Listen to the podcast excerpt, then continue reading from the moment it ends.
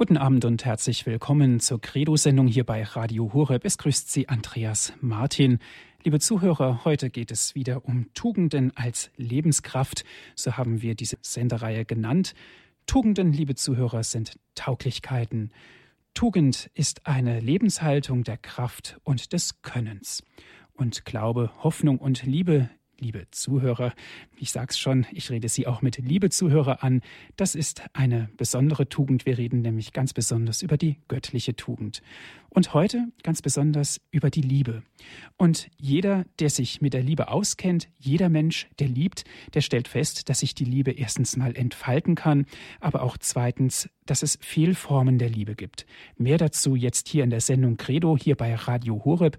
Und wir sind verbunden mit Herrn Universitätsprofessor Manfred Balkenohl von der Universität Osnabrück. Ich darf Sie ganz herzlich begrüßen, Herr Professor. Schönen guten Abend, Herr Martin. Herr Professor, wir reden heute über die Liebe, über die Tugend der Liebe. Wie kann man denn das Wort Liebe überhaupt definieren? Geht das überhaupt? Im Grunde nicht. Es gibt auch keine gültige Definition. Alle Definitionen sind im Grunde Tautologien. Wir wissen aber eins, die Liebe ist die eigentliche Kraft des Menschen, die Brücke zur Kommunikation.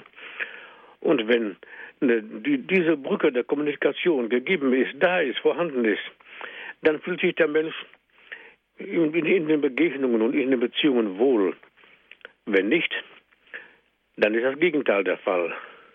Dann regiert Eisigkeit, Kälte, dann treten Irritationen auf, sodass man tatsächlich sagen kann, die Liebe ist die Grundkraft des Menschen, die universale, alles gestaltende, tragende und durchwirkende Macht im Leben des Einzelmenschen als auch in der Geschichte der Völker, darf man sagen. Ja. Mhm. Herr Professor, die Liebe ist nichts Einzelnes, ich fasse es jetzt mal so zusammen, sondern die Liebe betrifft immer eine Gemeinschaft. Liebe deine Nächsten wie dich selbst heißt es ja auch. Und wir alle Menschen sind ja auch ein Ebenbild Gottes, was sich in der Liebe widerspiegelt. Ja, selbstverständlich, das kann man so sagen. Das sehen Sie genau Richtig. Wenn wir über die Liebe sprechen, sprechen wir von menschlicher Begegnung und Beziehung.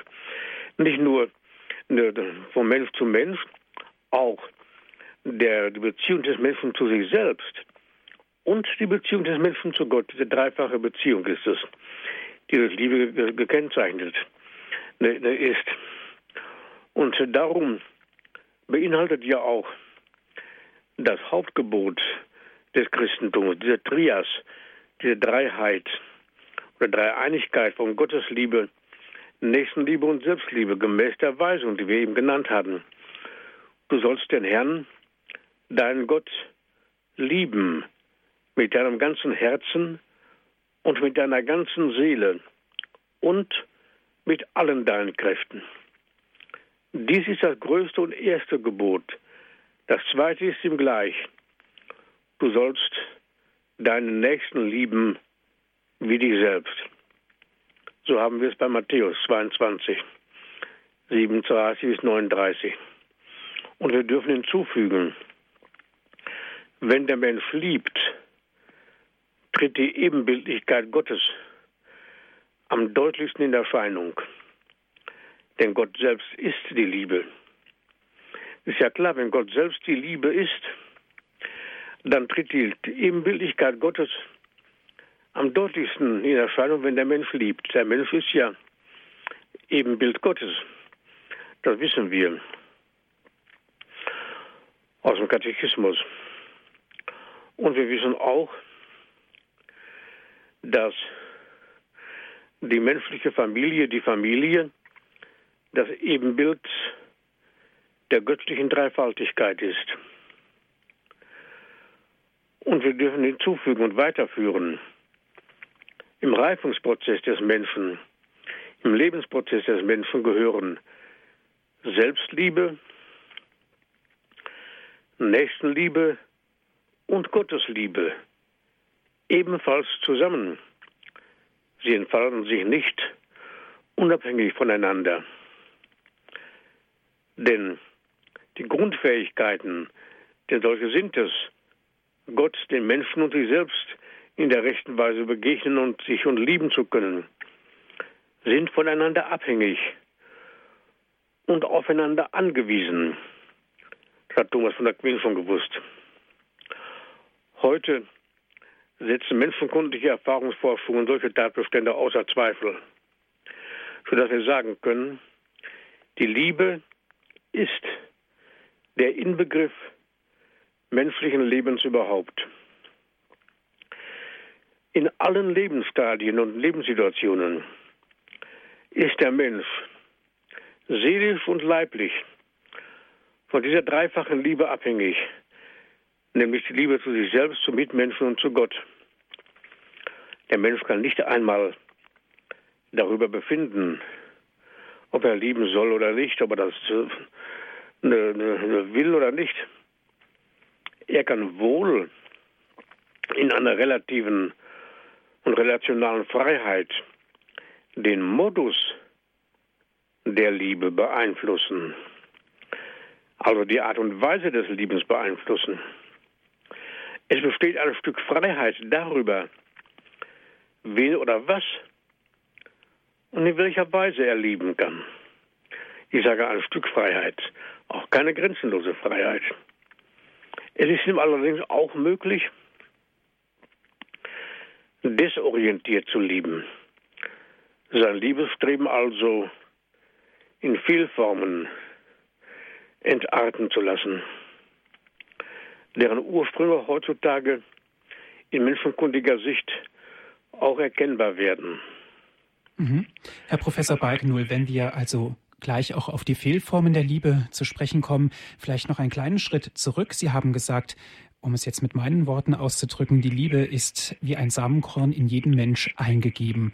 Und jeder Mensch steht es frei, ob er die Liebe ausbaut zu seinem Gunsten oder auch ausbaut in einem negativen Weg. Kann man das so sehen? Ja, das man wohl, könnte man wohl so sagen. Er kann die, den, die Art und Weise der Liebe beeinflussen.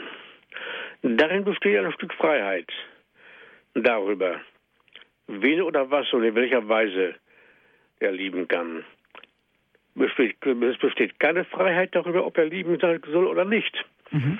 Da gibt es im Menschen tatsächlich auch eine Ordnung des Liebens. Der Religionsphilosoph Max Scheler hat mal gesprochen von der Ordo Amoris, von dieser Ordnung des Liebens. Was, was der Mensch als äh, höherwertig ansieht oder weniger höherwertig ansieht, darin besteht, darin besteht in jedem Menschen eine, eine Ordnung. Die sogenannte Ordnung des Liebens, die Ordo Amoris. Und der eben genannte Max Scheler sagte, wer den Ordo Amoris eines Menschen kennt, kennt den ganzen Menschen. Ich denke wohl, dass er recht gehabt hat. Mit Sicherheit. Herr Professor Balkenul, aber es ist ja auch so, dass jeder Mensch einem gewissen Reifungsprozess unterlegen ist und dass sich die Liebe auch erstmal entfalten muss. Ja, selbstverständlich. Es ist wohl richtig, dass die Liebe wie mit den anderen göttlichen Tugenden, Glaube, Hoffnung und Liebe, wir sprechen davon, es sind eingegossene Tugenden, die sind von Gott selbst in den Menschen, in die menschliche Seele, in die Seele des Menschen eingegossen. Das ist wohl richtig. Aber ne, es ist aber auch wichtig, dass die Liebe jedes Menschen der Entfaltung bedarf. Die Liebe ist Erläuterung fähig, sodass Gott und Mensch hier gesehen werden müssen. Auch bei der Entfaltung der Liebe. Und wo diese Entfaltung und damit aber auch eine Läuterung der Liebe ausbleiben, geht die Liebe des Menschen zwangsläufig in die Irre entscheidend für die Entfaltung und für das Wachsen der Liebe gibt es eine ganze Reihe von Merkmalen, die man heute sehen kann. Das ist einmal der Werthorizont und die Werteordnung des Menschen. Ich sprach von der von Ordo Amoris, von der Ordnung des Liebes. Das ist die Werteordnung. Was der Mensch in höherer Weise anstrebt, oder in weniger hohen Weise anstrebt. die Interessensperspektive, kann man ja auch sagen, auch die seelische und leibliche Gesamtverfassung eines Menschen. Was auch wichtig ist bei dieser Entfaltung der Liebe, ist das Milieu mit den fördernden, aber auch mit den abträglich wirkenden Mächten und den Vorbildern. Unter Interessensperspektive kann ich verstehen, das Wissen um das eigene Personale selbst und um die Möglichkeit seiner Entfaltung, ferner die Beziehung zum mitmenschlichen Du. Und, und dass der Mensch weiß, dass es eine Gebundenheit an Gott gibt, den Ursprung und das Ziel des Menschen. Das muss man alles dabei sehen, sehen in dem Zusammenhang. Wir können also sagen, die Liebe jedes Menschen bedarf der Entfaltung. Sie ist der Läuterung fähig. Und wo diese Entwicklung und damit die verbundene Läuterung ausbleiben, geht die Liebe, sagte ich, zwangsläufig in die Irre. Und dann wären wir tatsächlich bei den Vielformen des Liebestrebens. Auch in den Vielformen des Liebestrebens zeigt sich das Liebesstreben des Menschen. Ist nicht auszurotten, aber halt eben das unentfaltete Liebesstreben. Wenn da etwas entartet und also mit anderen Worten nicht zur Entfaltung kommt, so gibt es das entartete Erwerbsstreben und Besitzstreben. Dann das nicht personengemäß entfaltete Streben nach Geltung und Macht und eben auch die Vielformen des Genussstrebens, sodass wir also sagen können, die Vielformen des Liebesstrebens zeigen sich vorwiegend in den Vielformen des Erwerbs- und Besitzstrebens, des Strebens nach Geltung und Macht und in den Vielformen des Genussstrebens. Da wäre dann in besonderer Weise die Sucht oder die Süchte hervorzuheben. Aber es gibt da auch viele Formen des überwiegend geistigen Strebens, der geistigen Liebe, Entartung, Entartungen der Erkenntnis und des Glaubens, Entartungen dann der Anbetung und Verehrung im Dehn der ein, ein, ein Handeln gegen die Demut und der Hoffnung, zum Beispiel in der Selbstherrlichkeit des Menschen, der Selbstvergottung, des Hochmutes und des Stolzes. Das sind ja eher geistige Arten der Liebe, wenn das Streben des Menschen auf Hab und Gut gerichtet ist, dann scheint es so zu sein, dass hier die geistige Seite ausgeschaltet ist, aber auch nicht. Das ist immer ein In- und Miteinander, eine psychosomatische Angelegenheit. Mhm. Herr Professor Balkenul, wenn wir von den Fehlformen der Liebe sprechen, die sich personal, sozial orientiert äh, sich zeigen in Ausfallerscheinungen, Sie haben es vorhin genannt, in Fehlentwicklungen des menschlichen, der menschlichen Liebe oder auch im Besitzstreben oder geistliche und geistige Verfehlungen können natürlich auch damit zusammenhängen. Jetzt ist meine Frage, ist das denn bewusst so von Menschen gewollt oder ist das eher unbewusst? Das meiste bin ich von überzeugt, ist unbewusst. Und darum ist auch die Erziehung von so großer Bedeutung die in der Frühphase des menschlichen Daseins natürlich beginnen muss. Und zwar bei diesen Strebungen, die ich nannte, das Erwerbs- und Besitzstreben, das Genussstreben und das Streben nach Geltung und Macht. Das sind alles Strebungen, die wichtig sind, die den Menschen eingel, auch eingegossen sind, aber sie müssen sich entsprechend entfalten. Das Erwerbs- und Besitzstreben muss sich entfalten. Nur von den greifbaren Dingen eben zu den nicht mehr greifbaren Dingen. Die greifbaren Dinge, das sind die Gegenstände, mit denen das Kind umgeht.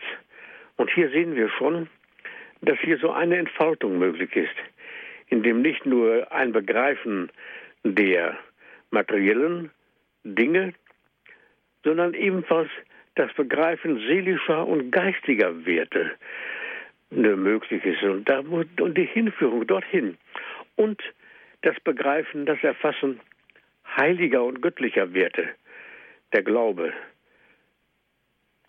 Und diese Dimensionen gilt es heute wieder in den Blick zu nehmen und in der Erziehung, auch in der Seelsorge, erneut wirksam werden zu lassen.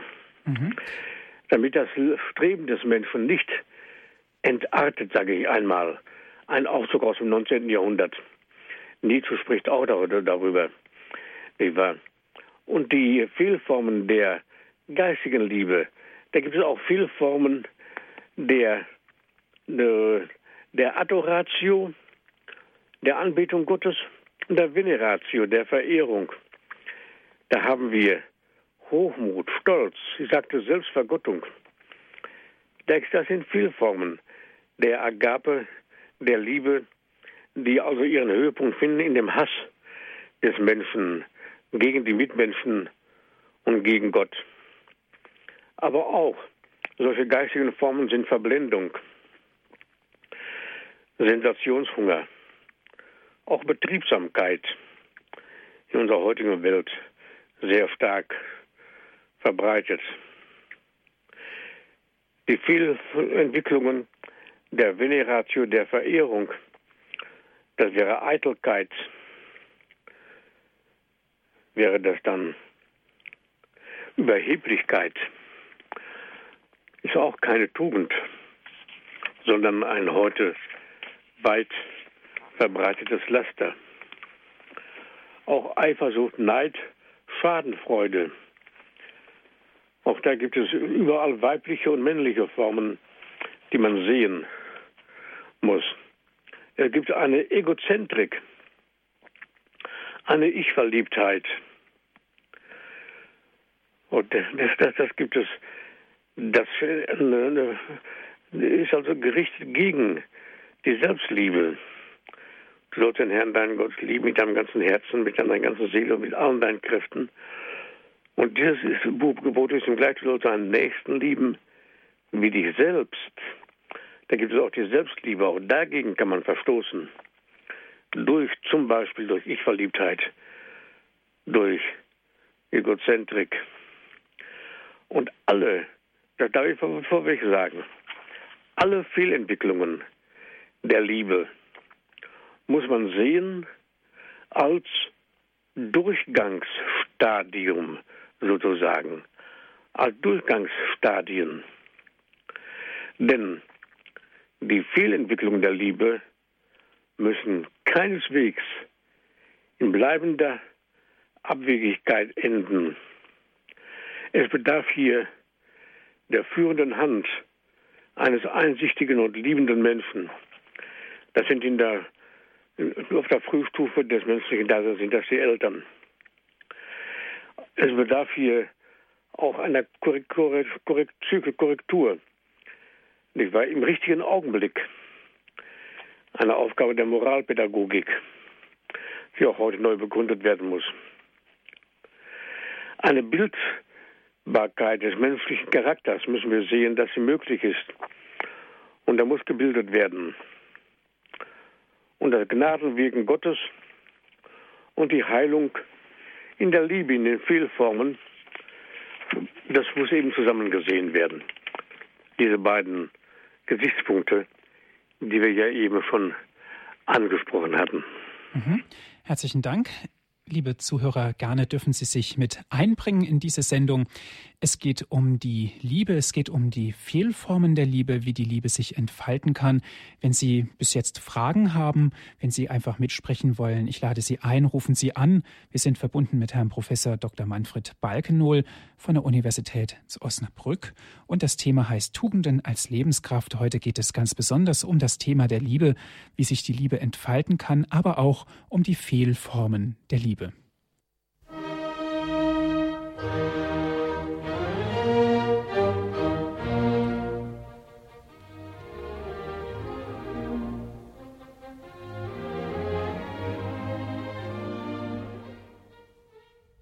Sie haben eingeschaltet hier bei Radio Horeb in der Sendung Credo.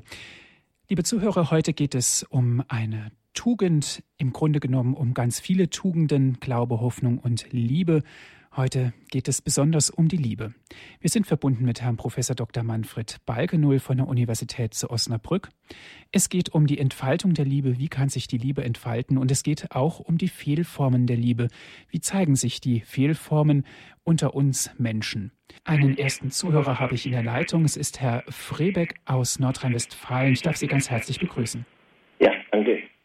Ähm, Herr Professor, ich habe eine grundlegende Frage zu der grundlegenden Kraft des Menschen, der Liebe.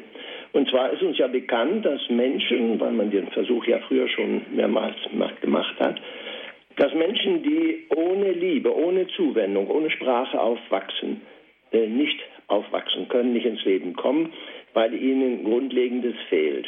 Nun wissen wir aber, dass wir viele, viele Menschen auf der Welt haben, die nicht gewollt sind, die ähm, äh, am Rande dann auch der Familie stehen, weil man sie eben nicht haben will. Ähm, wie geht es diesen Menschen? Ihnen ist diese Zeit ja äh, nur ganz am Rande bewusst, äh, beziehungsweise nur vom Erzählen hören. Ähm, und diese Menschen leiden ja furchtbar in ihrem ganzen Leben. Und wenn letztens eine Frau hier im Radio Horeb sagte, ähm, dass sie so ich leide darunter, dass sie nicht die Liebe hat, dann denke ich, ist das nur ein Ausdruck eines Menschen, der möglicherweise sehr früh ähm, diese Liebe, dieses Samenkorn der Liebe nicht empfangen hat. Ähm, bei einem, heute haben wir den, das war Evangelium vom Aussätzchen. Ja. Eine körperliche Krankheit, die kann man heilen. Ähm, heute sogar durch Medikamente aber wie kann man dieses, ähm, ja, dieses Fehlen der Liebe schon von Anfang an, ich würde sagen von der, vom Augenblick der Zeugung an, schon durch Schwangerschaft und Geburt und die ersten Lebensjahre und dann, ja, es hat natürlich insofern Zuwendung bekommen, als man mit ihm spricht und so. Aber die eigentliche Liebe ist es ja nicht. Mhm, Dankeschön. Eine sehr interessante Frage, einen sehr interessanten Einwand, Herr Professor. Ja, aber auch gerade diese Frage zeigt ja doch, wie sehr der Mensch auf die Liebe angewiesen ist. Und es wird nie so sein, dass er keine Liebesbeweise bekommt. Und dass die Liebe ausgeschaltet werden könnte aus seinem Leben. Es können wohl Irritationen auftreten. Es können Fehlformen auftreten. Und dann ist es eben wichtig, dass, der, dass, dass durch den Mitmenschen die Liebe entfaltet wird. Die Liebe ist eine Grundkraft die Menschen, die der Entfaltung bedarf. Und es kann sein, dass hier Irritationen sich ereignen. Aber die Hoffnung, dass hier der Mensch dennoch durch den anderen, durch den Mitmenschen, denn der Mitmensch ist ja auch ein Wesen, welches von dieser Grundkraft der Liebe getragen und geprägt ist, hier Anhaltspunkte und Impulse bekommt. Davon bin ich überzeugt. Und dass das auch der Weg ist des Menschen, von den, von den Mitmenschen und von sich zu den Mitmenschen und, den, und darüber hinaus zu Gott. Mhm. Dankeschön, Herr Friebeck, für Ihren Anruf. Ja. Alles Gute. Herr Steiner ist in der Leitung, Herr Professor Balkenohl. Er ruft an aus Hermeskeil, das liegt in der Nähe von Trier. Guten Abend, Herr Steiner. Ja, guten Abend. Äh, guten Abend. Herr Professor Balkenhol, ich ja. habe da ein Problem. Und zwar, ich arbeite in einem Altenheim und äh, ähm, habe äh, also die Chemie mit einem anderen Menschen besteht, die äh, äh, stimmt nicht, nicht. Also ich habe schon immer wieder versucht, äh, das Gespräch oder äh, Kontakt mit diesen Menschen zu haben, aber ich stoße immer auf auf äh, Widerstand und äh, der Mensch, ähm, denke ich, äh, ähm, will mich nicht äh, akzeptieren. Äh, ich hatte mir jetzt das eine gedacht, ich habe einmal gehört, dass man äh, mit diesem Verstockungsauftrag hat, ja, ja. wäre es möglich, dass ich eine Zeitweise, Zeitweile nicht den diesen Menschen beachte und äh, weil ich ja auch schließlich auch meine eigene äh, Liebe zu mir habe. Und äh, äh, dass ich vielleicht so weit gehe, bis der andere Mensch auch mal ein äh, Zeichen mir gibt, äh, dass ich dieses, dass wir also besser zusammenarbeiten können. Mhm. Ja. Ja, das ist, scheint mir so zu sein, dass diese Abwehrhaltungen des, des Menschen, von dem Sie sprechen, deutlich da sind. Ne? Aber sehen Sie, was ganz wichtig ist, was Sie sehen müssen, dass diese Abwehrhaltungen im Grunde Anmeldungen sind. Er meldet sich an, dieser Mensch. Ich war in jungen Jahren auch mal Lehrer an einem Gymnasium, nicht wahr? Und wenn so Kinder sich dann oder Jugendliche sich verstockt zeigen, so Verstockungsphänomene, dann habe ich in, in einer eine, eine späteren Reflexion, aber auch habe ich damals auch schon versucht zu begreifen, die melden sich an, sie melden sich nicht ab. Und insofern gilt es, ist das Wichtigste, beim Menschen zu bleiben. Trotz dieser Schwierigkeiten, die sich da geben. Unbewusst merkt der Mensch, dass er ernst genommen wird, dass er gehört wird, dass er Beachtung findet und was das Wichtigste ist, dass er Liebe findet. Und dass er dadurch eben aus dieser Situation der Härte und des Trotzes herausgeholt werden kann.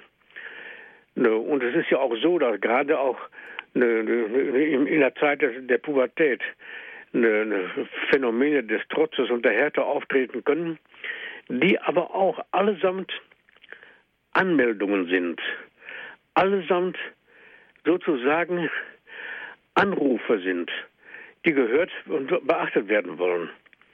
Das glaube ich schon, dass man grundlegend sagen kann, da sich ja die Frage stellen, was grundlegend gesehen und gesagt getan werden muss. Ja, ja danke schön. Ja, Herr ich danke auch, Herr Professor Balkenroll. Auf Wiederhören. Auf Wiederhören. Auf Wiederhören. Ja, ich möchte ganz gerne, Herr Professor, an diesem Gedanken noch dranbleiben, was der Herr Steiner gesagt hat.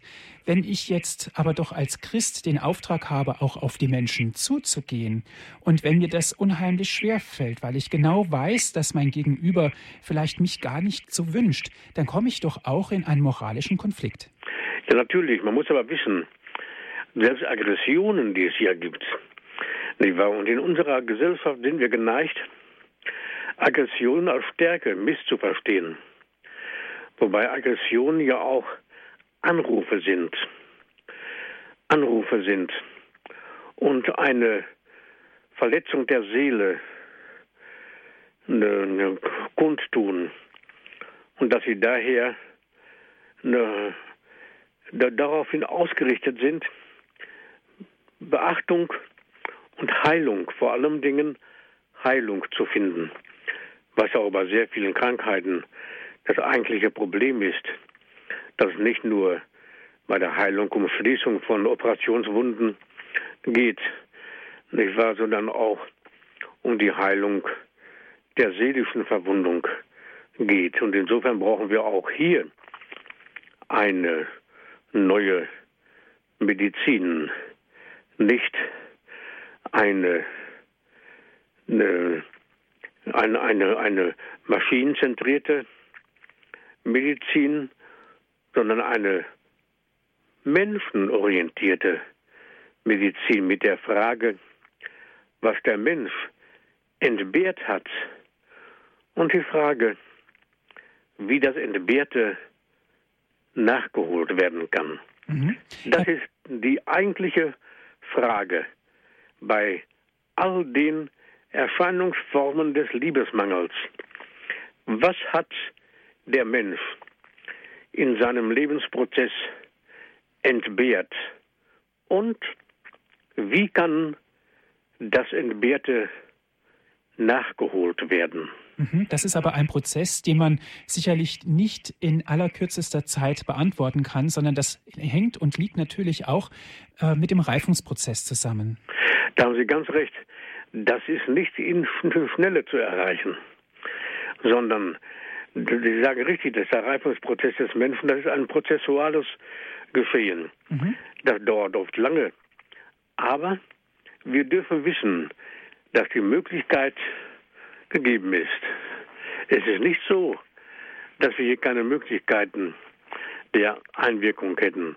Das Gegenteil ist der Fall. Viele Entwicklungen der Liebe, sagte ich eben, müssen keineswegs in bleibender Abwegigkeit enden, sondern hier muss die, die Geduld, auch die christliche Hoffnung mitwalten. Mhm. Herr Professor, ich habe eine nächste Hörerin in der Leitung. Es ist Frau Eckert. Sie ruft an aus Beuren. Guten Abend. Guten Abend. Guten Abend, Herr Professor. Schönen guten Abend. Schönen guten Abend. Ich habe eine Frage. Es geht um die Liebe. Ich habe als Kind ein ganz schweres Dasein gehabt, da meine Mutter jung verstorben ist. Und wir bekamen dann eine Stiefmutter und die hat die Liebe einfach nicht weitergeben können. Und dann sagte der eine Bruder, der ist war acht Jahre älter als ich, wenn man keine Liebe bekommt, kann man auch keine Liebe weitergeben. Aber das möchte ich jetzt mal anders sagen. Ich bin dann den Beruf, ich wollte gerne zu Kindern. Und dann haben sie gesagt, warum ich das machen wollte. Ich habe gesagt, wie kann man das sagen? Wenn man keine Liebe bekommt, kann man keine Liebe weitergeben. Und ich habe das wunderbar dann verstanden, mit den Kindern trotzdem umzugehen. Das wollte ich mal wissen. Wie kann man dann sowas sagen? Also wenn man keine Liebe bekommt, kann man keine weitergeben. Ja, es ist ja nicht so, dass man keine Liebe bekommt. Es kann wohl sein, dass die Liebe, die man bekommt, in einer Art und Weise gegeben wird, die vielleicht auch nicht ganz nicht vollkommen ist. Wer vermag in dieser Welt schon vollkommen zu lieben? Und Gott ist die Liebe, die vollkommene Liebe. Und auch selbst die Liebe, die unvollkommen ist in dieser Welt, vermag in der Seele des Menschen, ihn weiterzuführen. Man kann nicht sagen, es ist keine Liebe gekommen und es kann sie nicht weitergegeben werden. Das ist, das ist zu plakativ. Mhm. Das kann man so, denke ich, auch nicht sagen. Das denke ich auch so. Ne? Also, das ist schon schwer, wenn man das nicht, sage ich mal, als Kind erfahren hat. Und ich hatte auch Schwierigkeiten in meiner Schulzeit. Aber später habe ich dann ganz liebe Menschen kennenlernen dürfen. Und da hat man dann doch auch vieles wiederbekommen. Ja, sehen Sie, dann haben Sie ja durch viele, viele andere Menschen auch das bekommen, was wir im, im, im Sprachgebrauch Liebe bezeichnen, nicht? Ja, genau. Mhm. Mhm. Da danke ich Ihnen für den schönen Vortrag. Dankeschön, ja. Frau Eckert, für Ihren Anruf. Alles danke. Gute. Ihnen auch alles Gute. Ja, die Nächstenliebe, Herr Professor Balkenohl, ist ja das auch, was Frau Eckert angesprochen hat. Nächstenliebe aus der Familie heraus, Sie haben es am Anfang erwähnt, als göttliche Liebe auch zu bezeichnen. Ja, ja und dann sind wir ja auch wiederum bei ne, den Grundlagen, von denen wir ja ausgegangen sind. Wo, wo, wo können die, denn die Irritierungen liegen? Wenn das Liebestreben des Menschen nicht so verläuft, wie wir sagen können. Wir haben gesagt, es gibt im Bereich des Erwerbs- und Besitzstrebens, des Geltungs- und Machtstrebens und des Genussstrebens Irritierungen. Und hier kommt es darauf an, dass diese Grundstrebungen, so können wir die Strebungen nennen, zur Entfaltung kommen. Das ist dann auch zugleich konkret die Entfaltung des Liebesstrebens im Menschen. Weil wir ja eben gesagt haben, dass die Liebe der, der Entfaltung bedarf. Die Liebe, auch Glaube, Hoffnung, auch Liebe, das sind ja göttliche Tugenden, eingesenkte Tugenden, Tugenden, die eingegossen sind von Gott, aber sie bedürfen der Entfaltung. Und wo diese Entfaltung ne, unter, unter, wenn diese, wo diese Entfaltung unterbleibt, dort gehen die Grundstrebungen in aller, nach aller Erfahrung des Lebens in die Irre. Da haben wir das Streben nach Besitz, eine Urtendenz im Menschen. Unter allen Strebungen im Menschen zählt das Erwerbs- und Besitzstreben zu den zähesten und durchschlagendsten. Entwicklungspsychologisch gesehen erwacht es zuerst und als retentives, also als bewahrendes Streben setzt es erst im Allgemeinen mit dem Tod des Menschen aus. Und zwischen Geburt und Tod zeigt es sich in einem end, endlosen Formenreichtum. Es durchwirkt und durchtönt die vier unerschöpfliche Reihe von vegetativen, sensitiven und geistigen Funktionen.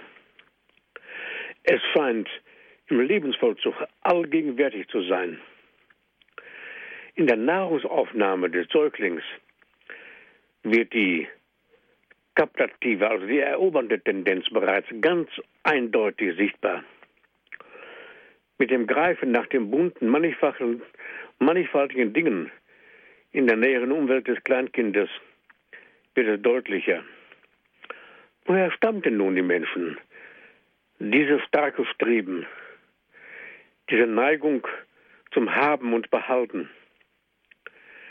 Der Mensch aus religiöser Perspektive wissen wir, der Mensch kommt von Gott, dem Herrn der Schöpfung. Er hat ihn zum Herrn über die von ihm geschaffene Erde bestellt. Und schaffend gelangt der Mensch zum Besitz und zur Herrschaft. Der, der, Erwerb von Besitz und Herrschaft ist mit Mühen verbunden. Nur unter Einsatz persönlicher Anlage und Kräfte gelangt der Mensch zu den erstrebten Zielen und zu den Werten. Ein solcher personaler Einsatz lässt echte, tiefe Bindungen seelischer Art an das Erworbene entstehen. Das wird man sehen müssen. Und die Güter der Erde haben, da sie ja aus der Schöpferhand Gottes kommen, etwas von dem Glanz und der Herrlichkeit des Schöpfers. Die Güter der Erde sind gut, darum heißt es ja auch Güter. Die sind gut. Die Güter haben etwas von dem Glanz und der Herrlichkeit des Schöpfers. Und dieser, dieser Abglanz lockt und zieht den Menschen an. Keines dieser Güter, weder materielle noch geistige, das sind ja auch Güter, die geistigen Güter, vermag den Menschen ganz auszufüllen, sein Sehnen nach Glück zu stillen, was Augustinus ja vortrefflich gesagt hat, rastlos ist unser Herz, bis es ruht in dir, o oh Gott. Und bei Matthäus lesen wir im 16. Kapitel 26, was nützt es den Menschen, wenn er die ganze Welt gewinne, aber Schaden leidet an seiner Seele. Jedes Gut weist also über sich hinaus zu einem höheren Gut. Und da der Besitz, da kein Besitz restlos befriedigt, die materiellen Dinge befriedigen ja nicht gänzlich. Das merkt der Mensch immer und immer wieder. Darum wohnt ja dem Erwerbsstreben eine ganz eigenartige Unruhe inne. Man könnte gar sagen, eine metaphysisch begründete Unruhe inne, die nach der Aussage des heiligen Augustinus, wir eben gehört haben, erst in Gott zur Ruhe kommt. Und diese Unruhe scheint immer dann quälend zu werden, wenn der Mensch sein letztes Ziel noch nicht oder nicht mehr sieht mit der Weitung der menschlichen Werterkenntnis, des Werthorizontes, von dem wir eben gesprochen hatten, wächst das Feld und damit auch der Wirkbereich, der Aktionsradius des Erwerbsstrebens. Da müssen wir auch sehen. Und wir müssen sehen, dass hier auch der Glaube eine Bedeutung hat. Wer nicht glaubt, sieht nur einen Teil der Dinge. Er sieht nicht, dass die Güter darum gut sind, weil sie von Gott kommen. Das sieht er nicht. Diese Schau ist nur dem gläubigen Menschen möglich. Mhm. Da unterscheidet sich natürlich auch die Ansichtsweise der Christen unter sich und vor allen Dingen auch der Nichtchristen unter sich. Eben was es bedeutet, die Liebe in Bezug auf ihr eigenes Leben, in Bezug auch auf die Perspektive zu sehen. Eine Perspektivlosigkeit wäre im wahrsten Sinne des Wortes nicht liebenswert. Das, natürlich, da sehen Sie richtig. Und ähm, wenn dann nur ein Teil der Dinge gesehen wird, also ohne die von Ihnen genannte Perspektive, dann kann man sagen, der Blick eines solchen Menschen haftet an der Oberfläche. Er übersieht die Urbeziehung, die dem Betrachtenden den Weg zum Ziel zeigen kann. Mhm. Tugenden als Lebenskraft ist heute unser Thema in der Credo-Sendung hier bei Radio Horeb. Und wir sind verbunden mit Herrn Professor Dr. Manfred Balkenull von der Universität Osnabrück. Heute geht es ganz besonders um die Tugend der Liebe. Es geht um die Entfaltung der Liebe, aber es geht genauso auch um die Fehlformen der Liebe und vor allen Dingen auch um den Ursprung der Fehlformen. Wir freuen uns auf Ihren Anruf.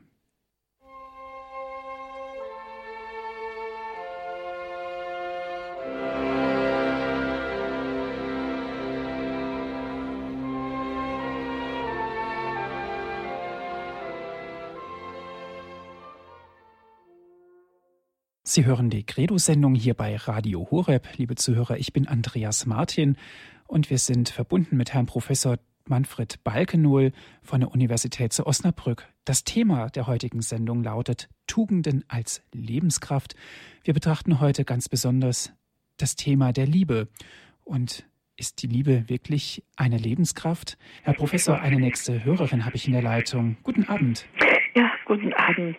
Ich möchte gerne äh, fragen, zu Liebe gehört ja Vertrauen. Und wie steht es dann, wenn entgegen, also wenn Lieb, äh, wenn Misstrauen und Angst äh, da sind? Ich höre das dann im Radio weiter. Danke. Herzlichen Dank. Auf Wiederhören. Auf Wiederhören. Ja, danke schön für die Frage. Das ist eine ganz wichtige Frage, dass Vertrauen ist die erste seelische Grundfunktion, die entfaltet werden muss zu einem gültigen Personenvertrauen. Es gibt ein Urtrauen, welches der Mensch mitbringt. Das sehen wir schon bei Kindern, bei Säuglingen, bei Kleinkindern. Das Urtrauen muss aber entwickelt und entfaltet werden zu einem Vertrauen zu Personen. Und die Personen, die von Bedeutung sind für die Kinder, von größter Bedeutung sind natürlich die Eltern. Was sich hier zeigt, ist das Zutrauen Gottes gegenüber den Menschen, die Liebe Gottes zu den Menschen. Denn Gott hat auf Erden ja seine Stellvertreter und im Katechismus konnten wir lesen, Eltern sind Stellvertreter Gottes. Und so gibt es ja auch die, die, die Auswirkungen der Liebe. Das ist ja Vertrauen, aber auch Barmherzigkeit zum, zum, zum, zum, zum Beispiel. Die Barmherzigkeit ist ebenfalls sehr eng verbunden mit der Liebe als Ausdrucksweise, als Ausdrucksweise der Liebe. Mhm. Wir haben ja das Fest der göttlichen Barmherzigkeit eine Woche nach Ostern von dem heiligen, von dem seligen Johannes Paul II. gestiftet, dieses Fest. Mhm. Und wenn der Mensch Barmherzigkeit übt, dann tritt die Ebenbildlichkeit Gottes ebenfalls in Erscheinung wie sie in Erscheinung tritt, wie wir alle eingangs gehört haben. Wenn der Mensch liebt, tritt die Ebenbildlichkeit Gottes am stärksten in Erscheinung. Und wenn er, was die Auswirkungen der Liebe ist, Trauen, Zutrauen, Vertrauen und Barmherzigkeit, dann tritt die Ebenbildlichkeit Gottes ebenfalls in Erscheinung. Und selbst wenn der Mensch auch nur zaghaft und zögerlich ein wenig von diesen Qualitäten im Lebensprozess bekommt, dann vermag er es aufgrund der in, in, in ihn eingesenkten Urbilder, ne, dieses, dieses wenige zu potenzieren, auf Gott zu richten und insofern das Leben gelingen zu lassen. Mhm. Denn vollkommen, vollkommene Liebe ist nur Gott. Der Mensch kann nicht vollkommen lieben. Ein Abglanz dessen, was die göttliche Liebe ist, das ist das, was der Mensch haben kann und dem Menschen weitergeben kann. Herr Professor, wenn wir von Vollkommenheit sprechen, dann müssen wir auch von der Unvollkommenheit im gewissen Maße auch sprechen. Denn der, jeder Mensch hat doch das Bestreben nach dem Guten normalerweise. Aber wie ist das denn? Sie haben vorhin das Wort Barmherzigkeit genannt. Und wie oft sagen wir Menschen, der ist fürchterlich unbarmherzig mir gegenüber. Ist das auch eine Form der, eine Fehlform der Liebe oder ist es eine Lehre? Nein, es ist eine, eine Lehre und Lehre mit zwei Ehen, nicht? Selbstverständlich. Ja, ja, ja eine, eine Lehre und eine Fehlform der Liebe zugleich. Aber der Mensch hat die Aufgabe, eben durch den Mitmenschen hier ein Stück, ein, ein höheres Maß zu erlangen, nicht vollkommen zu werden. Das kann der Mensch nicht. Die, die, die, die vollkommene Liebe ist, ist Gott. Gott ist die Liebe und zwar die vollkommene Liebe. Aber der Mensch hat eine Ausrichtung. Und das ist wichtig. Und diese Qualitäten gelangen durch, durch Gott, durch Mitmenschen zu den Menschen. Wir dürfen ja auch nicht vergessen, ne, dass es eine, eine, eine dass, dass, dass, dass Gott ne, durch den Menschen sich offenbart. Es gibt ja eine Offenbarung Gottes durch den Menschen. Gott, Gott offenbart ja seine Liebe seine Barmherzigkeit, seine Treue durch den Menschen. Er gibt diese Qualitäten durch den Menschen kund. Und insofern können wir tatsächlich sagen, Gott, es gibt die Offenbarung Gottes, nicht nur durch die Schrift, selbstverständlich auch, durch das Alte, durch das Neue Testament, durch die Propheten und so weiter. Das können wir natürlich auch andere aufschlüsseln und, und darlegen.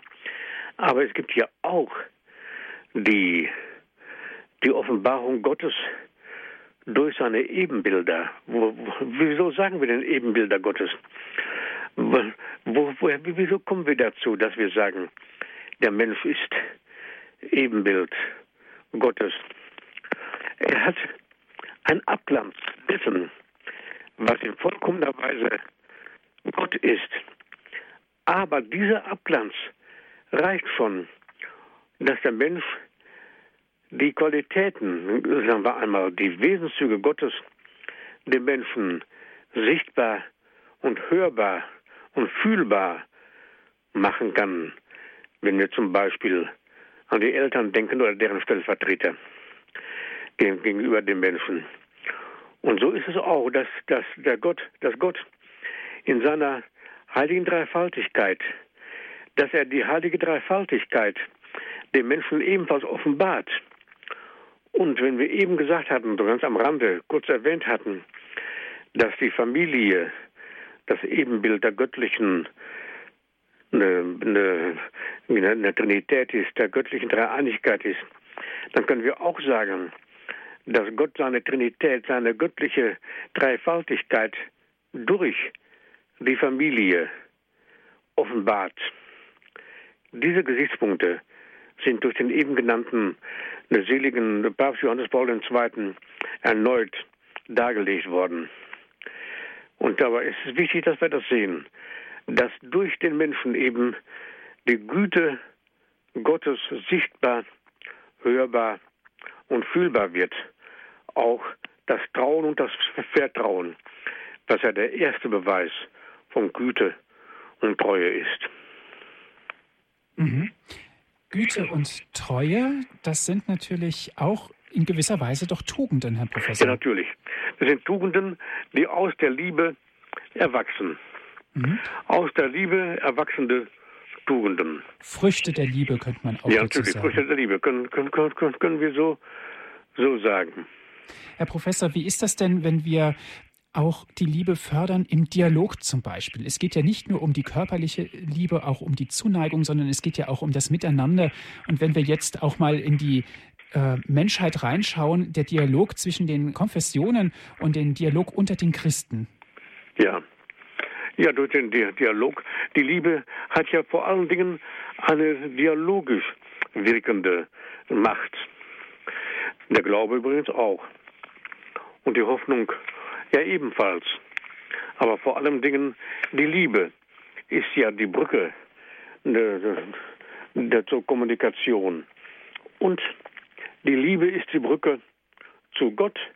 Der Mensch ist ja aus seinem Wesen heraus die Brücke zu Gott. Wenn ich nochmal einen Religionsphilosophen nennen darf, den ich eben schon genannt habe, nämlich Max Schiller, der sagte, der Mensch ist die Brücke zu Gott. Er geht sogar weiter und sagt nicht nur, dass der Mensch beten kann, der Mensch ist Gebet aus seinem Wesen heraus und insofern die Brücke zu Gott.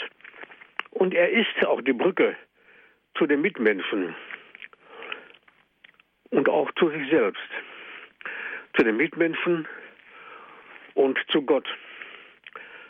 Und darum ist es auch eigentlich gar nicht möglich, dass es einen Hass des Menschen gegen sich selbst, gegen die Mitmenschen und gegen Gott gibt. Das ist ein Geheimnis sondergleichen. Wie ja jede Art der Liebe ein Geheimnis ist, so ist es erst recht ein Geheimnis, dass es ein Hass gegen, gegen Menschen gegen Gott geben kann. Und ich sage, ich gehe so weit, dass es einen eigentlichen Hass gegen Gott gar nicht geben kann und nicht gibt. Im Grunde ist es ein Hass gegen einen Götzen, einen Götzen, den der Mensch sich selbst gebaut hat.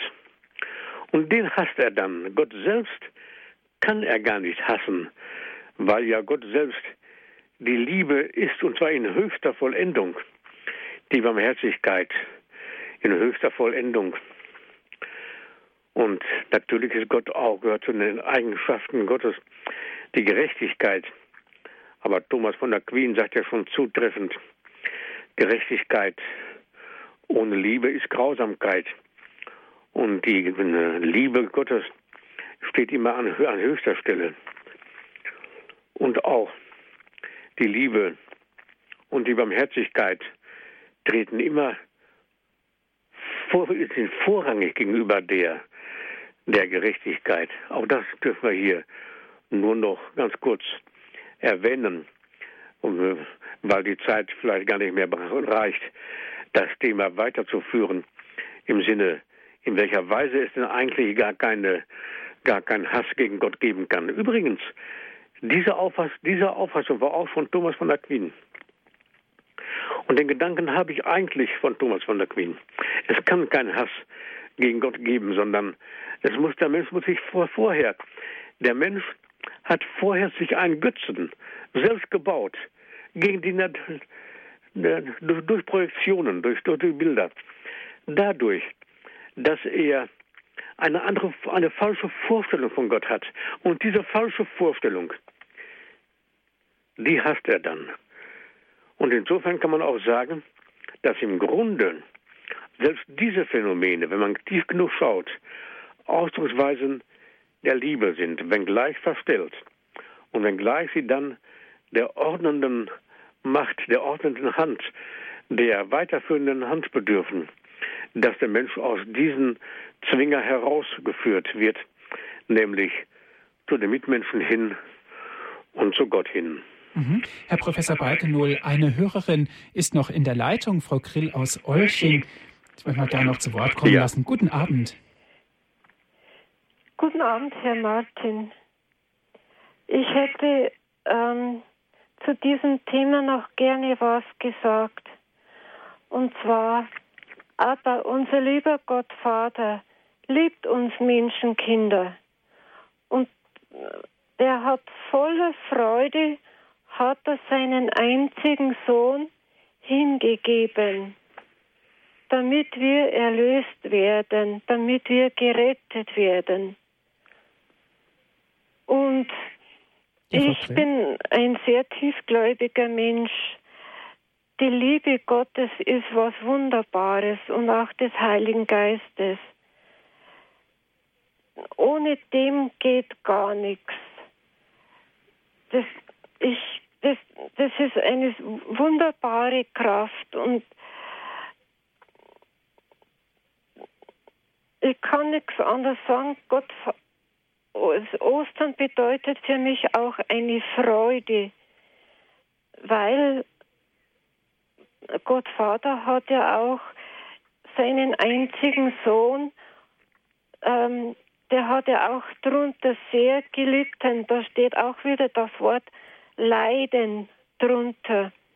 Der hat sehr drunter gelitten mit Schmerzen und äh, hat für uns Menschen seinen einzigen Sohn eben hingegeben, voller Freude, weil er uns Menschenkinder so, so liebt.